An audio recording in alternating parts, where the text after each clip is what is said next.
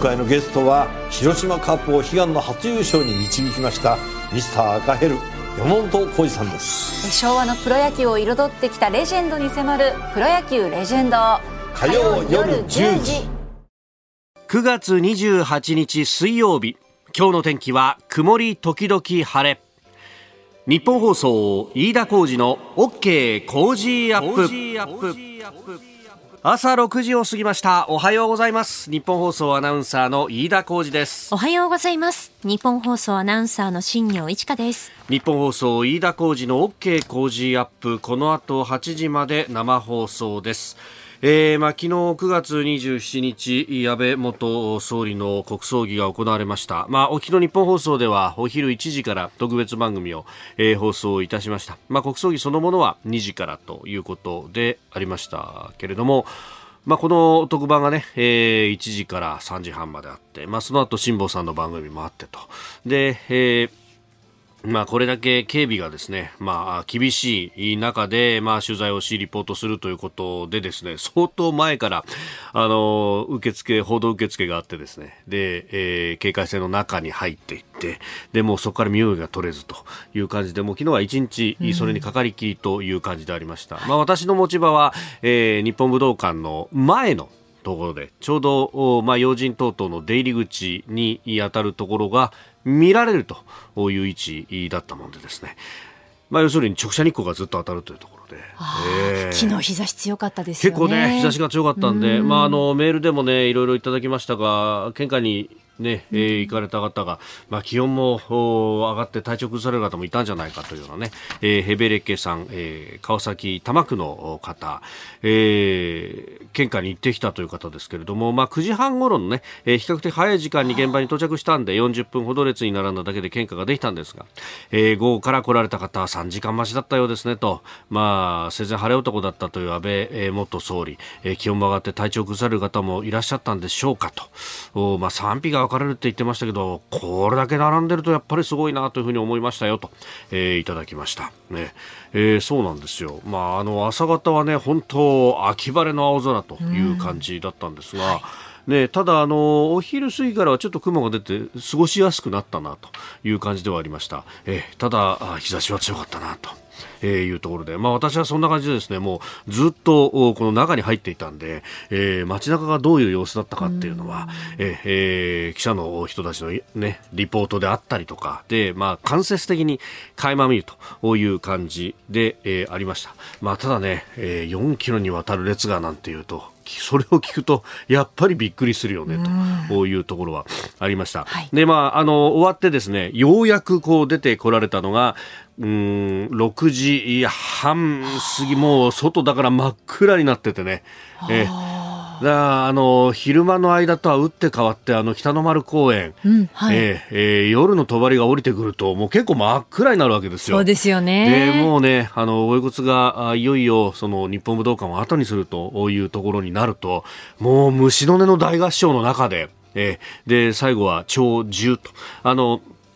ご到着の時には長砲という形でですね、まあ、105ミリ榴弾砲からダーンとこう大きな音が出るんですが、え最後は儀仗隊の方々、特別儀仗隊がですね、長砲を確か記憶では3発、えー、撃ってでそれで尊敬を持って送り出すという形であった、えー、わけでありますがもう虫の音と情報というですねあもう本当にこんな様変わりするんだなというようなね、えー、感じの雰囲気でした、はい、で、えー、そこからですねあの北の丸公園を出てきて九段下の駅まで行こうとすると、まあ、警戒線が張られてですね、えー、もう機動隊の人たちが、うん、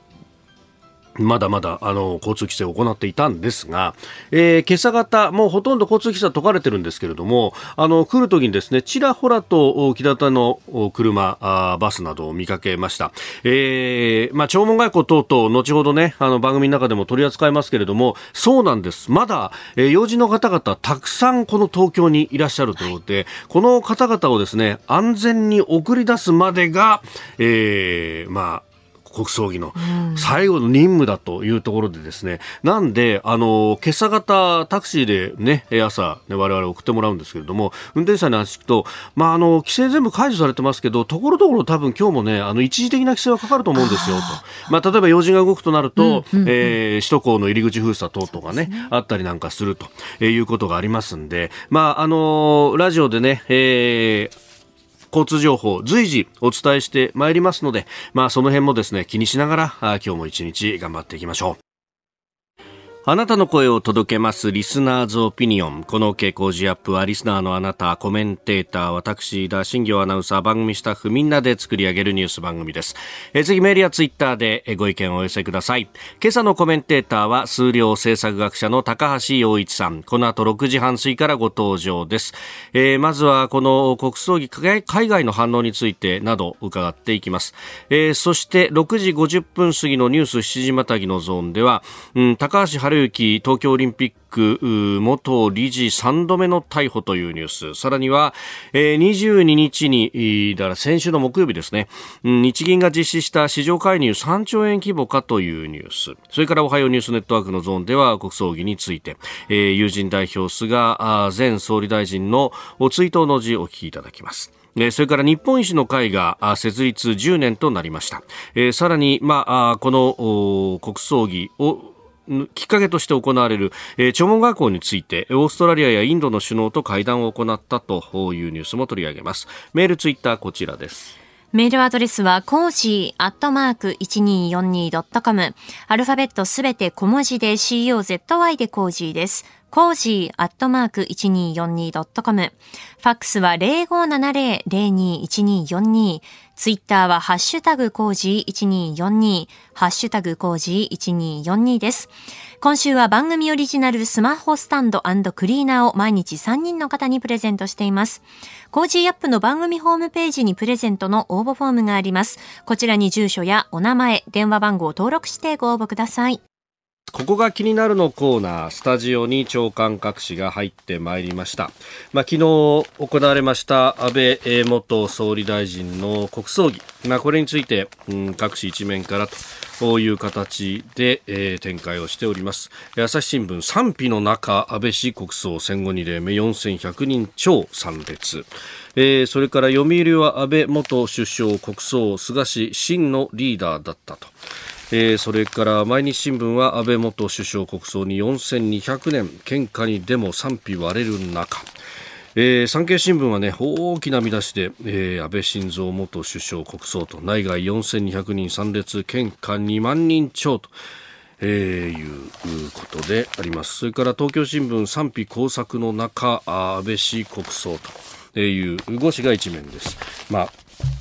スタンスもよくわかるなという感じで朝日それから毎日東京というところは賛否という言葉を使っているというところで、あります。まあこれについて後ほど、えー、今日のコメンテーター高橋洋一さんとまた深めていければと思います。まあこれを機会として弔問外交というものも行われております。えー、それから各紙一面方のところで載っているのが東京オリンピック・パラリンピックをめぐる汚職事件、えー、受託収賄容疑で、えー、オリンピック組織委員会の元理事高橋治之容疑者3度目の逮捕ということであります、えー、広告代理店の代行から1500万円が渡ったんじゃないかということのようです、まあ、これについてもね後ほど取り上げていこうと思っております。で気になるニュースでありますがまずはあこの、まあ、日本放送は静岡で聞いてくださっている方もたくさんいらっしゃるということで、まあ、台風15号の大雨被害、えー、月曜ですからおとといですね、えー、災害派遣要請が、まあ、この番組が終わった直後ぐらいですが10時半の段階で県から出たということで、まあ、そこからあ陸上自衛隊あるいは航空自衛隊が、うん、災害派遣という形で、えー、出ていって、ております。26日のもうその後すぐ7時ぐらいから、えー、夜7時ぐらいからですね給水活動が始まったと、まあ、航空自衛隊の方も、えー、夕方からですね、えー、給水活動を始めてそして、まあ、昨日は朝からもうずっと、うん、やっていたということであります。であのそれだけじゃなくて、えー、これ、統合幕僚幹部のツイッターなどを見ますとうんこの給水、まあ、断水が起こっている根本の原因というのが、えー、浄水場で、えー、堆積物が溜まってしまって浄水ができないであるとかあるいは取水口も詰まってしまったということがありますが、まあ、そのあたりの堆積物の除去というものを、まあ、隊員さんたちがもう要請して、えー、行っている最中ということのようであります、えー、それから航空自衛隊からもですね、えー、給水活動を行ってているというところです。まあこれね、えー、それだけじゃなくって、海上保安庁であったりとか、えーまあ、民間でもここ水出ますんで、えー、使ってくださいというようなのね結構出ていてそしてまあ今すごいなと思うのが、えー、そういうのをいち早くマップにプロットしてですねで、まあ、スマホですぐに調べてあここだったらあ生活用水が確保できるなとか、まあ、飲み水じゃないけれども工業用水ですけど使ってくださいというようなね、えー、企業さんなんかも出てきているようでありますので、まあ、あそれをまあ有志でね結構プロットをしていたりとかうん分かりやすく情報を出しているというような方々も、えー、いらっしゃるようであります。まあ、このあたりもね、えー、まあ、行政の情報と合わせて、えー、使っていただければというふうに思うところであります。えー、それから、まあ、海外の話にもなりますがあウクライナ情勢をめぐって、えー、ドネツク、ルガンスク、ヘルソン、ザポリージャという4つの州で、えー、カッコ付きの住民投票と。まあこれ住民投票とされるものであるとか、まあ住民投票と言うけれども、その住民の意思というものが自由意志が発露できるのかというと全くそんなことはないぞと、えー、いうことで、まあ、あまあ、まがいものだというようなね、えー、批判もあるこの、おこれ、えー、まあ、ロシア編入に向けてですね、えー、ロシア側が、あるいはロシ、新ロシア派が強行したというもの、えー、ほぼ終了したということで、うん、編入に圧倒的多数が賛成したと、まあ、クリミアと同じような展開になっているというところであります。まあ、これに対して、先ほど速報もありましたが、あアメリカのブリンケン国務長官が、えー、こんなものは認めないということを言っているというところであります。まあ、あの今後ね、えー、これを国際社会がどう取り扱っていくのかというところ、まあ、それから冬に向けて、えー、ウクライナ軍の反転攻勢は続いているというところで、まあ、ウクライナ側としては当然ながらこういったあ住民投票は認められないというところになってますんで、えー、ここで、まあ、ウクライナの側はむしろ一層結束を強めるという形になるであろうというところです。えー、士気が高い軍隊が今まさに反転攻勢を続けているということで、まあ、そうなってくるとなかなか、えー、ここで、えー、じゃあ停戦ということには当然ならないと、まあ、ウクライナ側からしたら当然ですけれども、まあ、これだけ、えー、領土を不当に取られているということになるんでこれは当然取り返すと。えー、いうことでもありますしまたウクライナというところは、まあ、民主国家でもあるんで、うん、これだけの国民が支持をしているということになると、まあ、なかなかあこれで、えーねえー、犠牲を払ってでもというふうに覚悟を決めている人たちをじゃあ、えー、外から、えー、海外、えー、外のね、えー、国々が止めに入るということもなかなかこれはやりづらいとややれないと。いうことにもなっていくんだろうと。まあそうすると冬を越えてくるというようなシナリオも、まあかなり現実味を帯びてくるんだろうなというところであります。この時間からコメンテーターの方々ご登場です。今朝は数量政策学者高橋洋一さんです。ございます。おはようございます。おはようございます。よろしくお願いします。さあ、まずは昨日行われた安倍元総理大臣の国葬儀についてでありますが、うんえー、まあね、えー、国内外4300人、えー、うん、まあ、4200人の方々が集まったという、うん、報道もありますけれどもね、うん、田さん、どうご覧になりました？これあの、ここに来るのは、あのなんていうかな、あのこの局に来るとね、はい、新聞があるからね、まあ、つい思わず7紙見てしまいましたね、この新聞をね。はい、えーとなんかみんな賛否って書くか、その国葬と書くかっていうのでよく違いが分かれますね。本当に分かれてますね。マスコミがね、賛否でね。そうですね。えー、でも、でもこれが本当に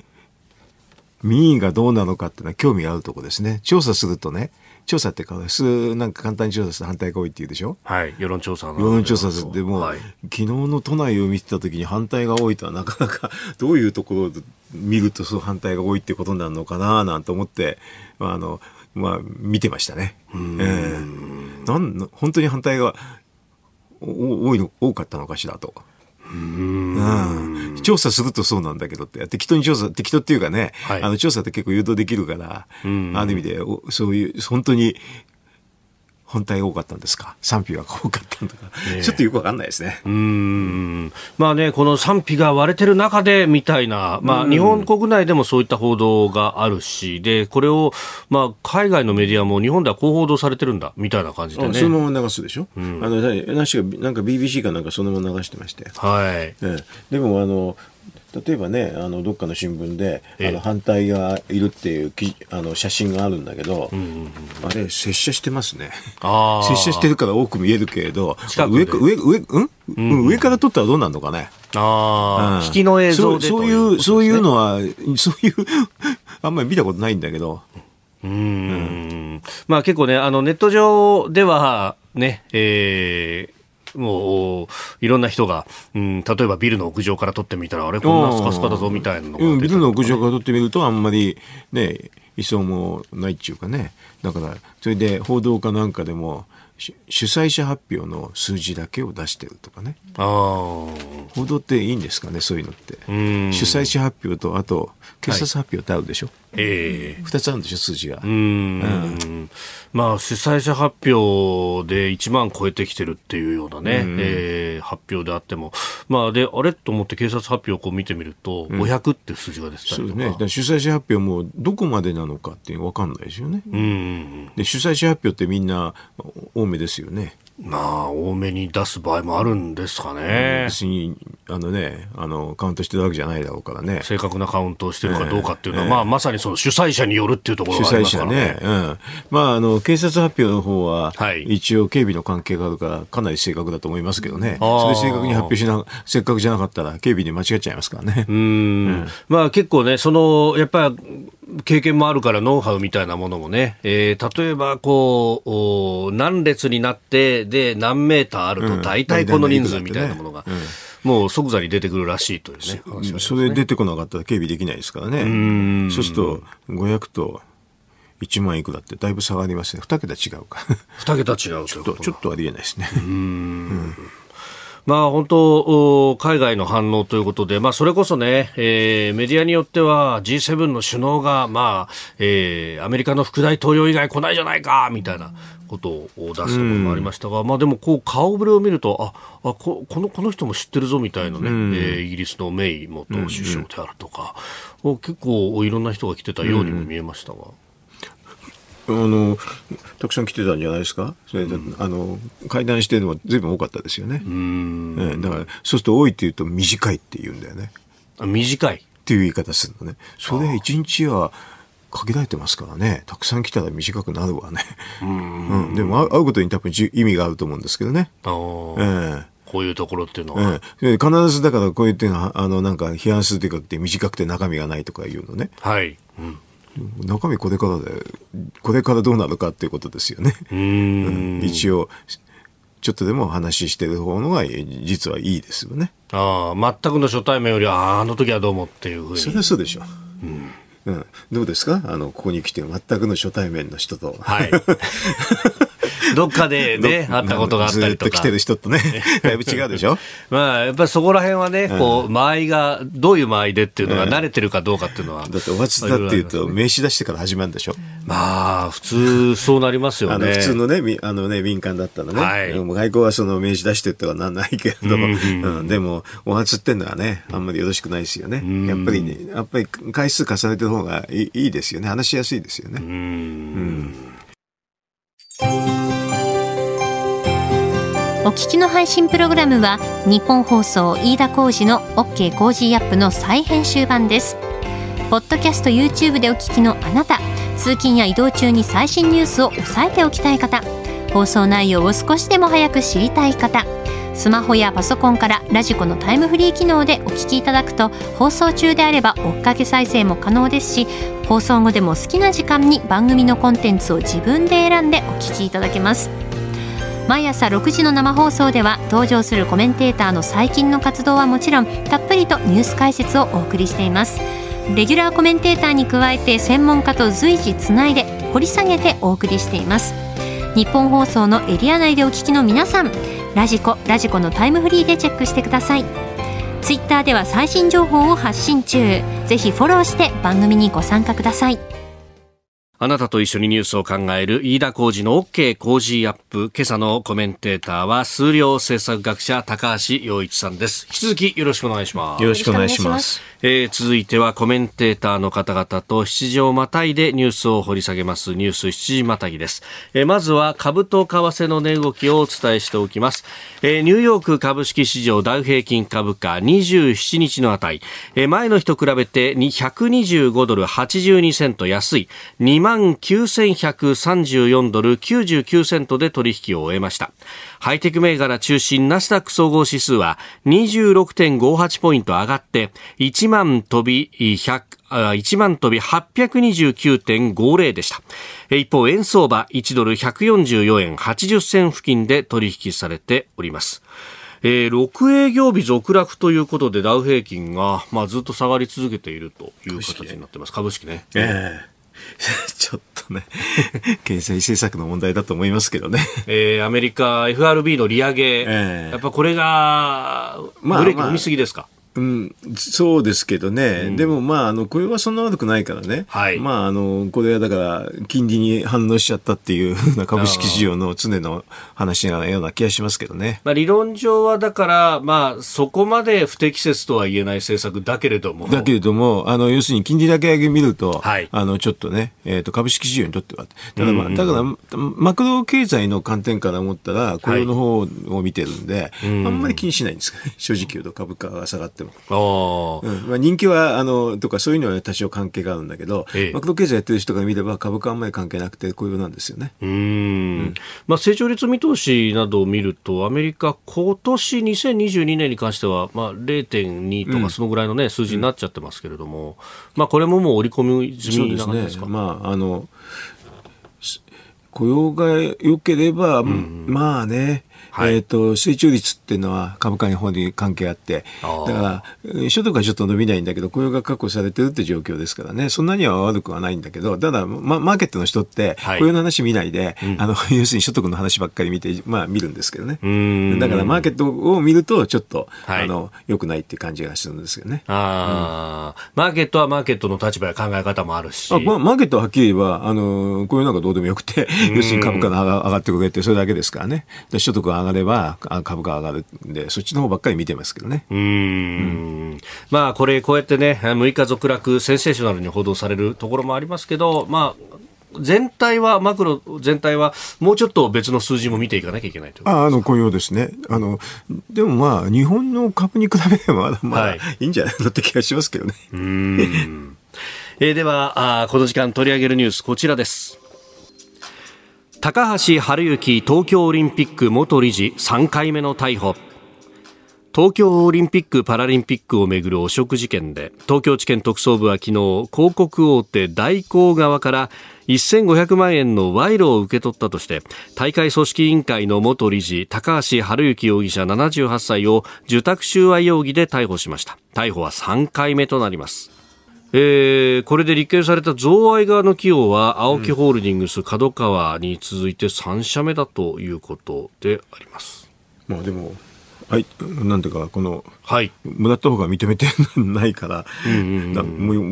もうちょっと逮捕っていうかね、やるかもしれないなという気がしますけどね。で何でやってんのかしらね、この知見は。えー、まあね、はい、同じような案件ですよね、みんなね、これね。まあそうですよね。ねこの、まあ、今回はオリンピックに関してのスポンサー契約を仲介できるように便宜を図った見返りと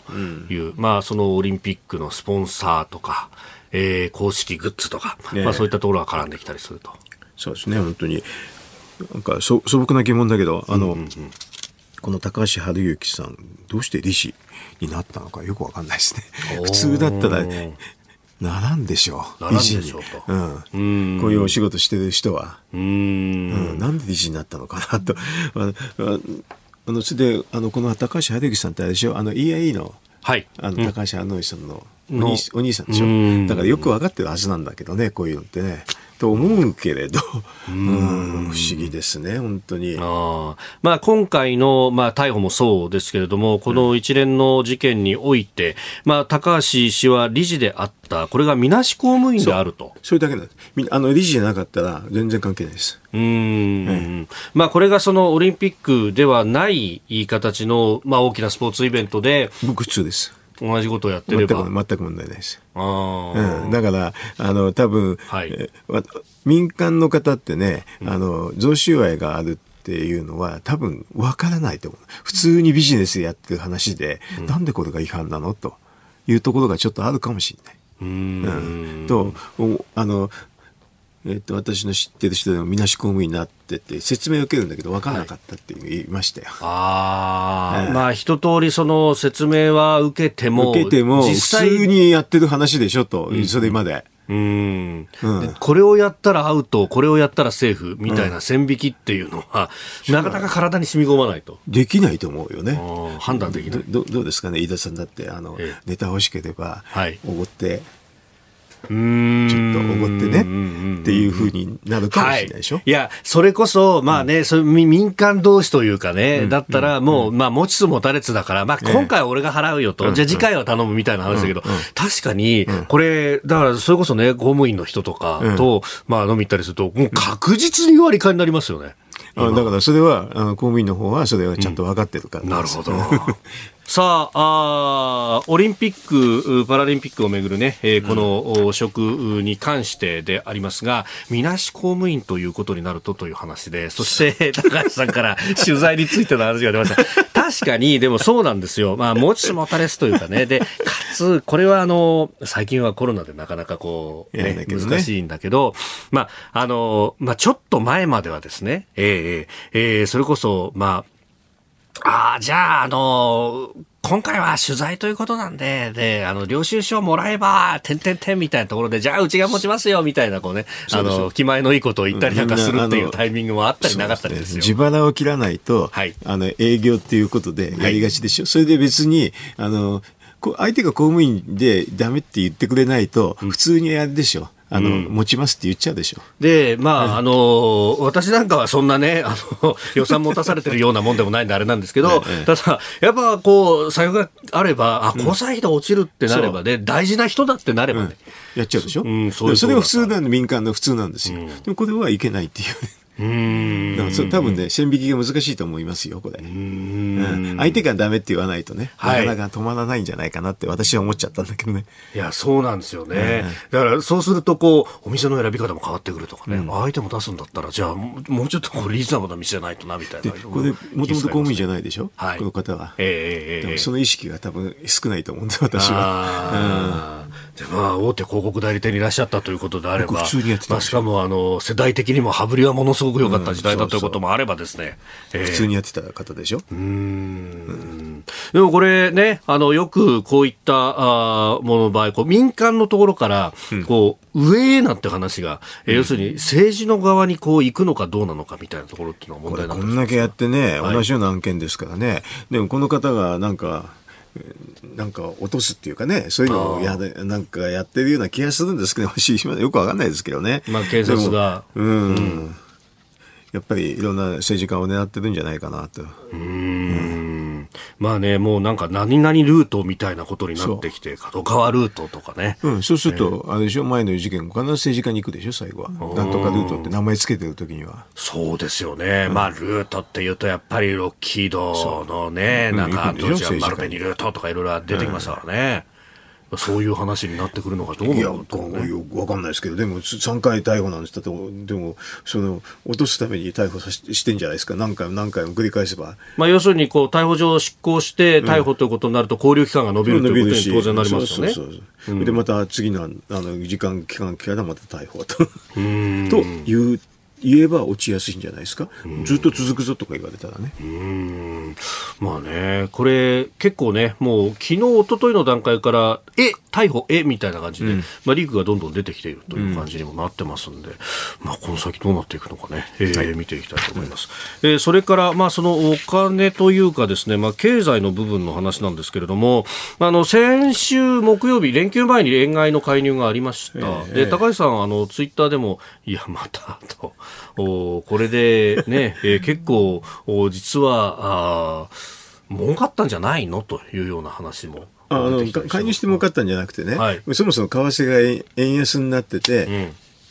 120兆持ってるのあの財務省があのそのドル債を120兆持ってるのは間違いないんですけどね、はい、そうするとその時の取得レートって100円ちょっとですからね、えーえーえー、普通に考えたら3割ぐらいは評価益できてる。評価益が出てる。で、しかもその利益が確定したってことですよね。今回この円に変えたってことで。あこれだったら3兆円は間違いなくそう。でも3兆円だからこれだけで、えー、っと、まあ、1兆弱は、うんうんうん、あの、多分、あ評価益評価益が実現益になってるはずですけどね。でもまだあの120兆あるから、何十兆もあるはずですよね。なるほど。うん、それ早くやれよと。評価益出せよという。私なんか簡単で別に介入しなくてもいいから評価益出せって 終わり、終わるんですよ。おうん、これその益が出た部分っていうのは、うん、これ財源になるんですか？税関収入。実は外為特会ってその駅がたくさん出るのは知ってたから私前からね。だから前埋蔵金男って言われてる時にここから何十、はい、20兆近くは出しはぶ出した記憶ありますけどね。えー、あのえあんまりあの為替が安くなあの安くならなくても結構駅出るんですよ、ここ。だってほとんど短期債で調達して無コストで調達してドル債買ってるんで為替変動が少なければ必ずそれで利差が発生するんですね。なるほど、うん、今回それに比べ加えて、評価益でしょ、そうですよね。早く出した方がよろしいですよね。うん田中さん以降で、この埋蔵金から益を出した人っているんですか、えじゃあ、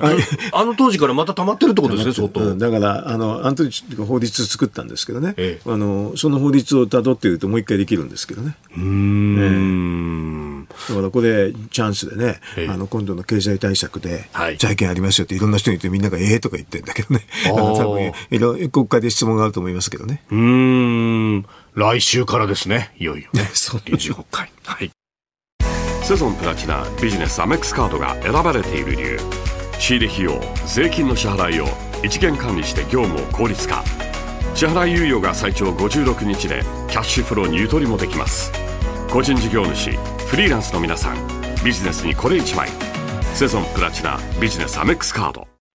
おはようニュースネットワーク。この時間取り上げるニュースはこちらです。安倍元総理の国葬儀執り行われる。安倍元総理大臣の国葬儀が昨日午後2時過ぎから東京日本武道館で行われ午後6時過ぎに終わりました。葬儀には国内の政財界などの関係者3600人。そして218の国や地域それに国際機関などから700人。合わせておよそ4300人が参列しました。え、まずはですね友人代表として、追悼の辞を読み上げた菅義偉前総理大臣、えー、この模様をお聞きいただきます。あの運命の日から80日が経ってしまいました。天はなぜよりにもよってこのような悲劇を現実にし命を失ってはならない人から生命を召し上げてしまったのか悔しくてなりません。総理大臣官邸で共に過ごし、あらゆる苦楽を共にした7年8か月、私は本当に幸せでした。何度でも申し上げます。安倍総理、あなたは我が国、日本にとっての真のリーダーでした。語り合いて尽くしし人は先立ちぬ今よりのちの世をいかにせん。深い悲しみと寂しさを思います。総理本当にありがとうございました。どうか安らかにお休みください。えー、昨日の友人代表として、うん、えー、菅前内閣総理大臣が追悼の辞を読み上げた、その一部をお聞きいただきました。えーねえー、思いを読んだ一首というものが紹介されてましたが、うん、これはあ岡義武町山形有友の中に書かれている。うん、えー、一節ということでなんかまああの、えっと、菅さんらしい、うん、あれですね心のこもったえー、っと話でしたね。まああの私もたまたま安倍さんと菅さん両方に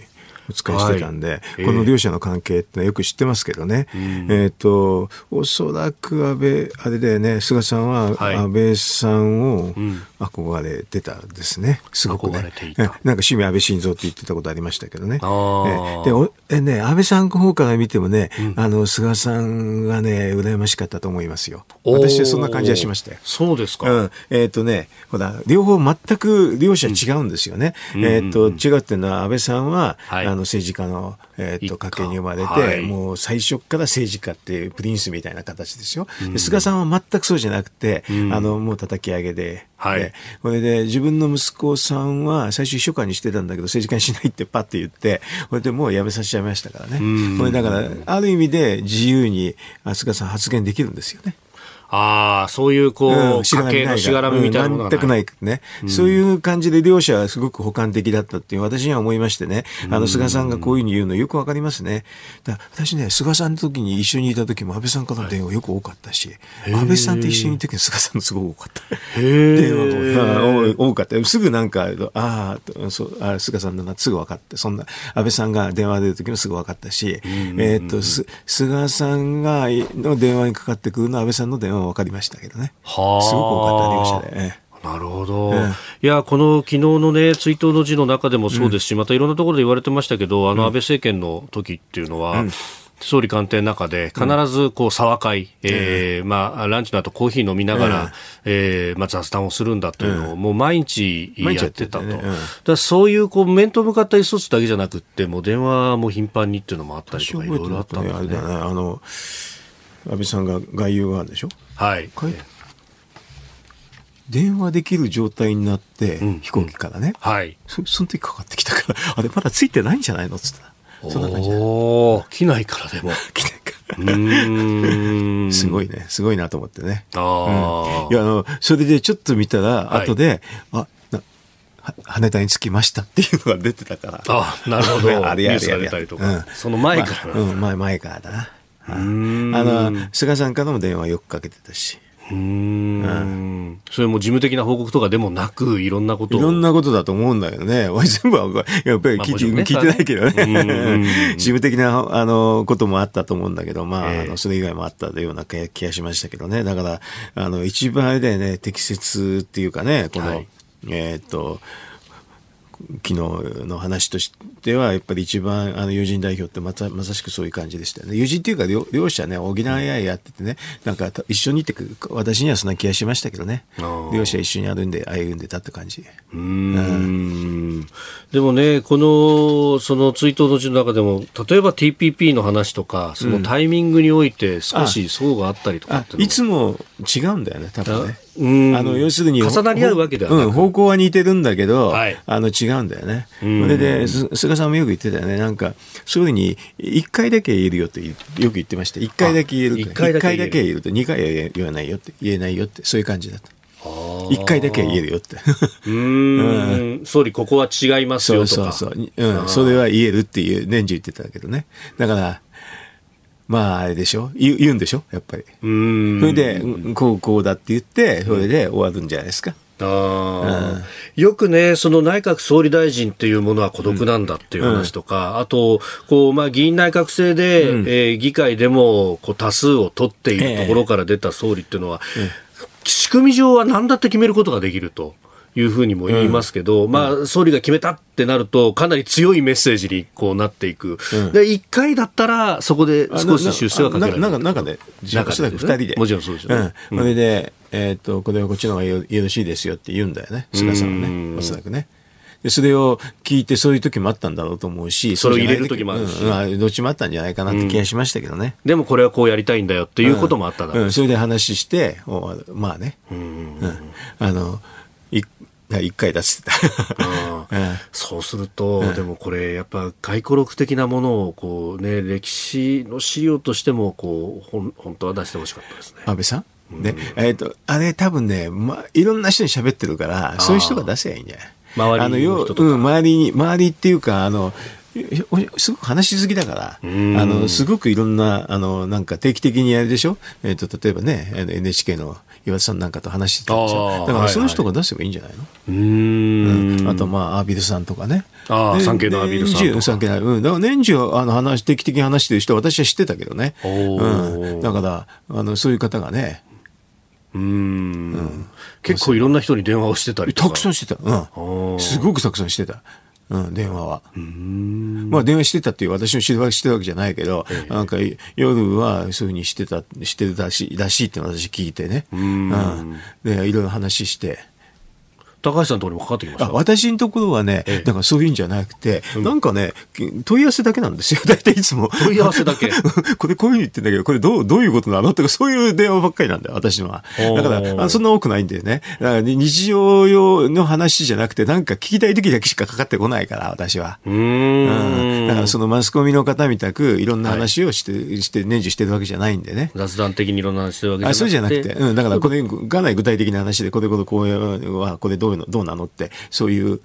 ことばっかりですから。おうん、それこそやっぱりじゃあ、そうすると専ご専門の経済の話を専門の経済の話とかあの安全保障の話もあったけどね。うん、まあ、一応私ほら経済だけじゃなくて、はい、あの数量的に、えーと、戦争の話するでしょ？だからそういう話ですね。えー、その民主主義国家同士だと確率が低いとかそういう話。でまあすごい一般論だからすぐ、はい、あのそんなに長くねあのくどくどとやるんじゃなくてまあだから話聞きたいってレベルだからねおそらくね。うん、でもやっぱそうやっていろんなこう話っていうのを聞いて意思決定をする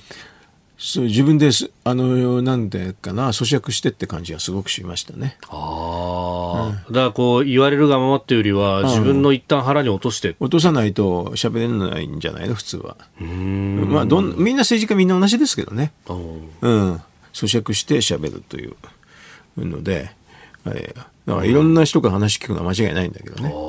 いや、あの、それこそね、まあ、安倍さんもそうですし、こう、政治家、総理の、など、インタビューすると、うん、ものすごい答弁要領を持ってるじゃないですか。もう付箋がいっぱい入ってて、うん、この話したらここをめくるみたいな、うん、あの、官房長官の会見なんか見てもそうですけど、そう、ああいう、こう、台本はあるとしても、こう、一旦腹に入れないとってのはあるわけですか？安倍さんはほとんど入ってたんじゃないの？入れてたんじゃないかな。実はあれがなくても同じように喋る。うんあの総理やってる人っていうのは結構そうそういうのは、はい、あのまあ、身についてるとかそういうのできないとなれないんじゃないかしらね。ええ、なるほどね、えー、まあ、でもやっぱ周りの人たちをこう安心させるためにも一応持って入んなきゃねみたいな。ところもうん、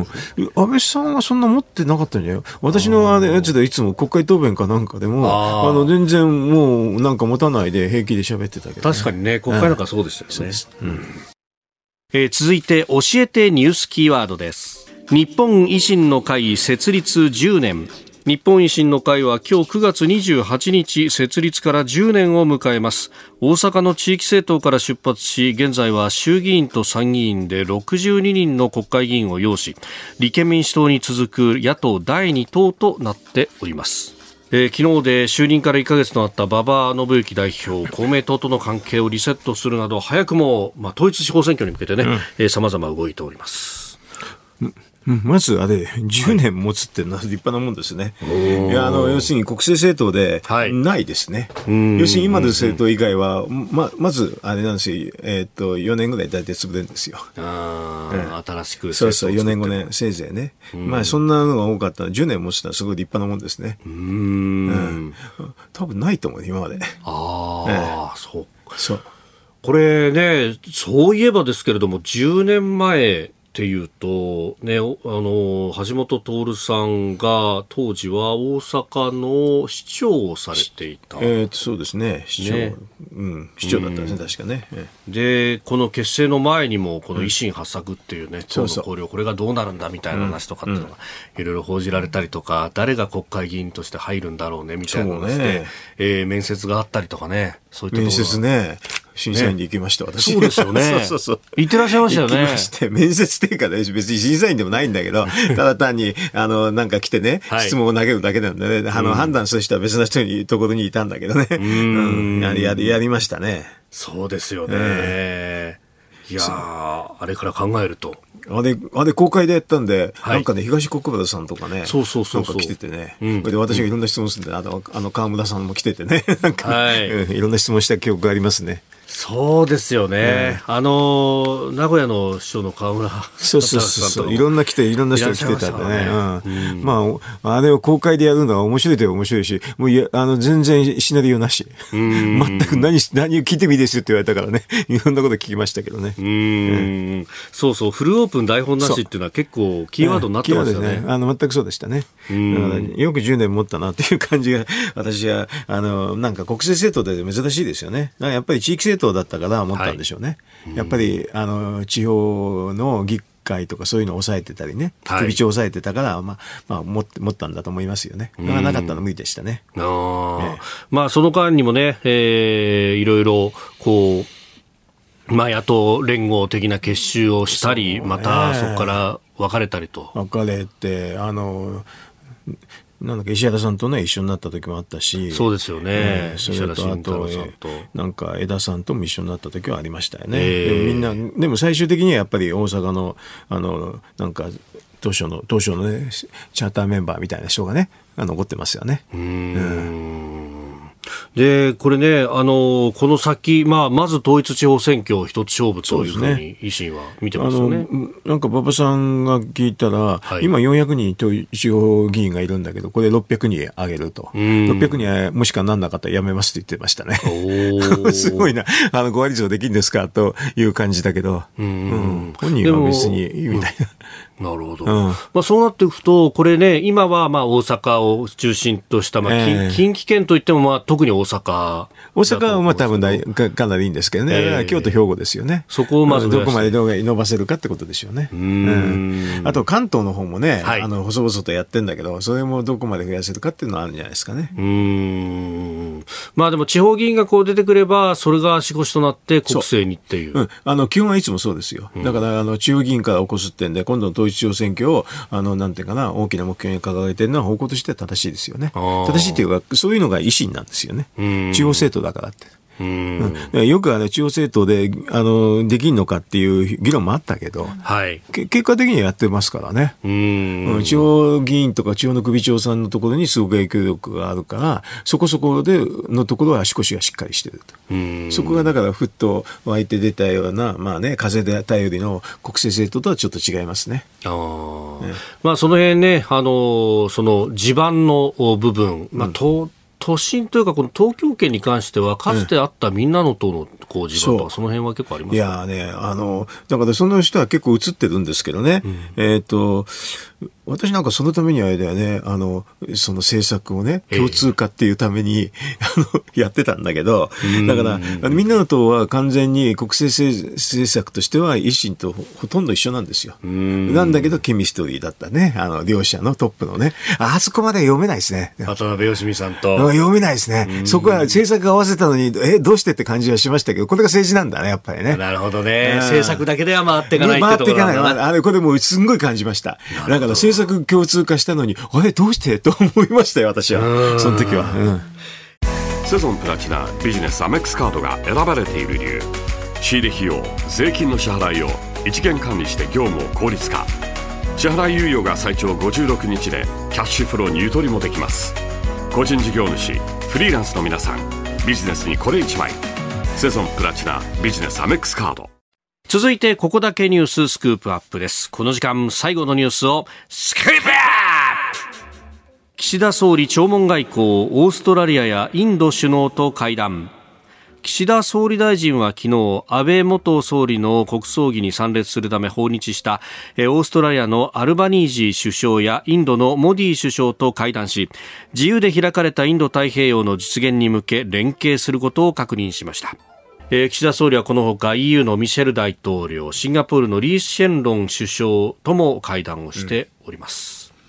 うん、まあ、クワッド。ね、あの、安倍さんが一次政権の時から言ってた話ですからね、あの、この自由で開かれたインドパシフィックっていうのはね、はい、インド太平洋。これがあの、やっぱり外交の中ではね、あの日本の外交の中で金字塔的ですよね。これは今までなかったですよね。だからやっぱりオーストラリアとか、はい、インドから来てくれるわけですよね。これ非常に重要ですよね。重州権の中で、アジアの立ち位置っていうかね、アジアの中ではこういうところが中心で、日本がそこと一緒になってやるっていう、ことですよね。だからよくあの G7 どうのこうのとかいうね、あの来なかったどうのこうのって言うんだけど、クワッドの話きちっと来てればね、まあ安全保障とかそういうにはいいでしょうね。うん。まあこれね、あの、クワッドの功績についても、それこそアメリカのハリス副大統領も、えー、功績だと言及をしていましたし。あとパクったってはっきり言ってましたから。えっと、誰だっけ国務省の人がなんか言ってましたね。あの、パクっ、わ、もう私らパクったって知ってたけど、はい本人が言ってたそれはね、立派なもんで、立派っていうかね、あの、本当にパクりましたっていうのを言ってたからね、国務省の人がね。だから、それはあれでしょう、ないでしょう、なかなか。うん、これは日本人の、あの、初で。これはだからずっと長く安倍さんが総理できたからなんですよ。私はすべてねな、長くて国民の信頼があって、政権が長いといろんないいことがあるというふうに。逆に言うと、あの、経済政策でいいことがないと絶対長く続かないんでね。だから、あの、なんか功績の話するんだと、私も長さからほとんど説明できちゃいます。長さから説明できる。うん、どうして長くできたんですかと。やっぱり経済の安定っていうのが。あ私は大きいと思って雇用を作っておけば大体長くなるんですけどね、だから長くならないと雇用成績、雇用がうまく作れないんですよ、もう両者あれですね、相まってて、長くなると外交でうまくできると、うんそういうことですね。まあ確かにリーマンショックの後の尾を引いてっていうのもあるし、うん、まあデフレもあった2012年に政権ができた時っていうのはもう失業率がもう5%。そうあたりまでというそれで2.5倍下げたでしょ、あの過去歴代最高ですよ、失業率下げた、貢献は。あと、就業者数は、あのまあ、高度成長の、ね、佐藤さんと、佐藤政権とほぼ一緒。だから、就業者数がほぼ過去最高だし、失業率下げたのは一番、もうダントツで、あのえー、と下げた幅が大きいですよね。だから、それでもって私は、だから、あのアベノミクスはすごいって言うんだけど、他の指標を見るのね、雇用が一番重要なのにねっていつも思いますけどね。で、それがあるから、あの G7 かなんかで存在感が出るわけですよ。何回も何回も行くから。日本の首相って1年で毎年変わるでしょ。う今までは毎年変わってた。ずっと長くいけるから、それでまあトランプさんのああいう関係もあったから、もう、はい、あの、みんなが信頼したってことだと思いますけどね。うん。いや、その雇用失業率と、まあその物価の関係っていうのをね、うん、えー、あの、アベノミクス最初の方で言われていたところですけど、うんうん、いやこれだけ失業率下がって、なかなかこう物価が上がらなかったっていう。それはなかなか大変なんですよ。大変なんだけど、あの、失業率下げると、そのうち名目賃金が上がり出すんですよね。はい、そこまで行ったんです。それで人が足らない足らないって状態になるから、もうこれは賃金上げなきゃと。それで名目賃金上がってきて、その次に、あれですよね、あの、インフレ率よりかは賃金が多少上回るようになって、実質賃金が上がるんですよね。はい、そうなると物価が上がり出すんですけどね。だから、そこは、まあ、あの、えー、っと、順番はね、間違ってなかったんですけど、リーマンショックでちょっとうまくいかなかったってところがある。うん、あとね、物価がね、上がらないことはね、失業率上がって物価が上がらないのはそんな悪くないんですよ。私だからあんまり気にしなかった、そう正直言うと。安倍さんはだからデフレって言ってたんだけど、はい、まあ、失業率上がれば、あ下がればいい,、いいっすよと。うん、失業率上がって物価が上がらなければ、これはこれでラッキーですと。私は言ってましたけどね。だからあんまりそれは私は気にしてませんでしたけどね。失業率下がればいいと。その中で実質賃金が上がるために、もうちょっとっていうところだったね。まあ、常に常に本当、その賃上げっていうものが、うん、えー、最後の一ピースなんだって、もうだから、ものすごく、こう、労使の部分にね、それこそ完成だ、完成春闘だというふうに言われるぐらいにいろいろ。春闘って言われるんだけど、大体いつも計算してて、うん、最低賃金の上げはこのくらいまでできますよって、名前の年の失業率が計算できるんでね、大体それで計算して何パーセントぐらいまでいけますけどという言い方は私は年中してましたけどね。ああ、うん、そうすると。だからそんなにあの介入してんじゃないですよ。その合理的なところを言ってるだけなんですよ。このぐらいだったら企業だって上げられるでしょっていう。うん、あの労使に納得できるような水準しか言ってないんです、はっきり。だからみんななんか介入したとこだけ言うんだけど、裏、はい、側には失業率を下げてるからこういうことまでできますっていう言い方を私はしてたわけ。うん,、だから失業率こんだけ下がってるからここまでは大丈夫ですっていう言い方を年中してたんで、そんなに変な数字言ってませんよ。うん。だからね、あと、本当、最後の一ピースで回って、行けばってところですコロナがなければ、はい、多分実質賃金も上がった実質賃金上がり始めたんですけどね、うん、コロナでちょっとね大変だったですね。あえそしてやっぱり消費税の増税っていうものが。ああれがあったからいろんな意味で遅れちょっと大変だった。うん。まあでも安倍さんはもうそれはでも政治的には仕方ないって言ってたから、まあ、それはね、政治の話ですから、政治のところで、あの、抑えるパワーがないだけのパワーがないって言ってましたよね、本人はね。自民党の中が大変だと。自民党の中が大変だと。確かに退任された後インタビューさせてもらった機会がありましたが、そこでも、いや、そんなにねっていう、あの、簡単なものではないっていう。吉田年中言ってましたよ。簡単じゃないから大変なんだと。よく、それこそ安倍一強とか独裁とか。そうじゃないって、すぐ脅されるって。実際のところはっていう、確かに、あの、官邸の、にあの当時いた高官の人も結構ぼやいてたのは、よく独裁だとかなんとか言われるけどさ、消費税を、これ、配信ね、あ上げざるを得なくてこれを伸ばすことしかできないぐらいなんだよっていう話をね、そういやその数字でね数を言ってこのくらいあのかそういう言い方も私は聞いたことありますけどね、うん、だから大変なんでしょうね、うん、ででも高橋さんいつもそれを批判するんでしょっていうから批しますけどっつったらまあそれはそれでいいよって。感じだったお うん。まあ、それそそういう立場だから仕方がないでしょと。うんうんうんうん。うんで、まあ、こう、外から引っ張ることによって、こういう意見もあるんだから、そんな 請求に上げられないよっていうことにもできたしと。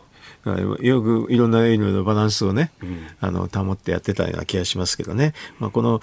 そういうの岸田さんもね、生かしてもらったらいいんだけど、はい、案外、その、国内運営は違いますね、はっきり言えばね。外交は、あの、結構継承すると思うんだけど、でも継承するんでも、ちょっと、もうちょっと岸田さん長くやらないと、あの、外交はうまく回らないですね。外交はとにかく長くやれないとダメなんですよ。国内が長くできる人が外交がうまくできるんですよ。ああ。もうみんなそれを目指してるから G7 でこう首脳が集まっても結構選挙の話をしてるっていうね。そりゃそうですよ。だって、選挙で勝てなかったら意味がないから、民主主義の国だから。お前どうしても6回も勝ったんだみたいな話をするだから選挙を勝ってる人が尊敬を集めるんですよ。うん。そりゃそうですよ。毎回出てるから。うん、で、勝てない人は来なくなるからね。ああ。わかわかりやすいんですよ、はっきり言うと。まあ、一目瞭然。いつも、いつも食いてんのは、いつも勝ってるって人ですよ。あ、うん、あ。そうすると、まあ、メルケルさんとか10年以上やってたっていうそれは立派なんですよ、やっぱり。それで、尊敬集めちゃうんですよね。やっぱり政治家でしょ？勝たな勝つの大変なみんな知ってるわけですよ。ええだから、勝ってるっていうのはすごいっていうことですよ。だから要するに政権の長さで、ほとんどの業績が決まるんです。あなたと一緒に作る朝のニュース番組飯田浩司の OK コージーアップ日本放送の放送エリア外でお聞きのあなたそして海外でお聞きのあなた。今朝もポッドキャスト YouTube でご愛聴いただきましてありがとうございました。飯田浩司の OK コージーアップ。東京有楽町日本放送で月曜日から金曜日朝6時から8時まで生放送でお送りしています。番組ホームページでは登場いただくコメンテーターのラインナップや放送内容の原稿化された記事など情報盛りだくさんです。また公式ツイッターでは平日は毎日最新情報を配信中。ぜひチェックしてみてください。そしてもう一つ飯田浩二アナウンサーが「夕刊富士」で毎週火曜日に連載中。飯田浩二の「そこまで言うか」こちらもぜひご覧になってください。忙しい朝そして移動中ニュースを少し深く知りたい時。ぜひ AM、FM、ラジコはもちろん日本放送のポッドキャスト YouTube でお楽しみください。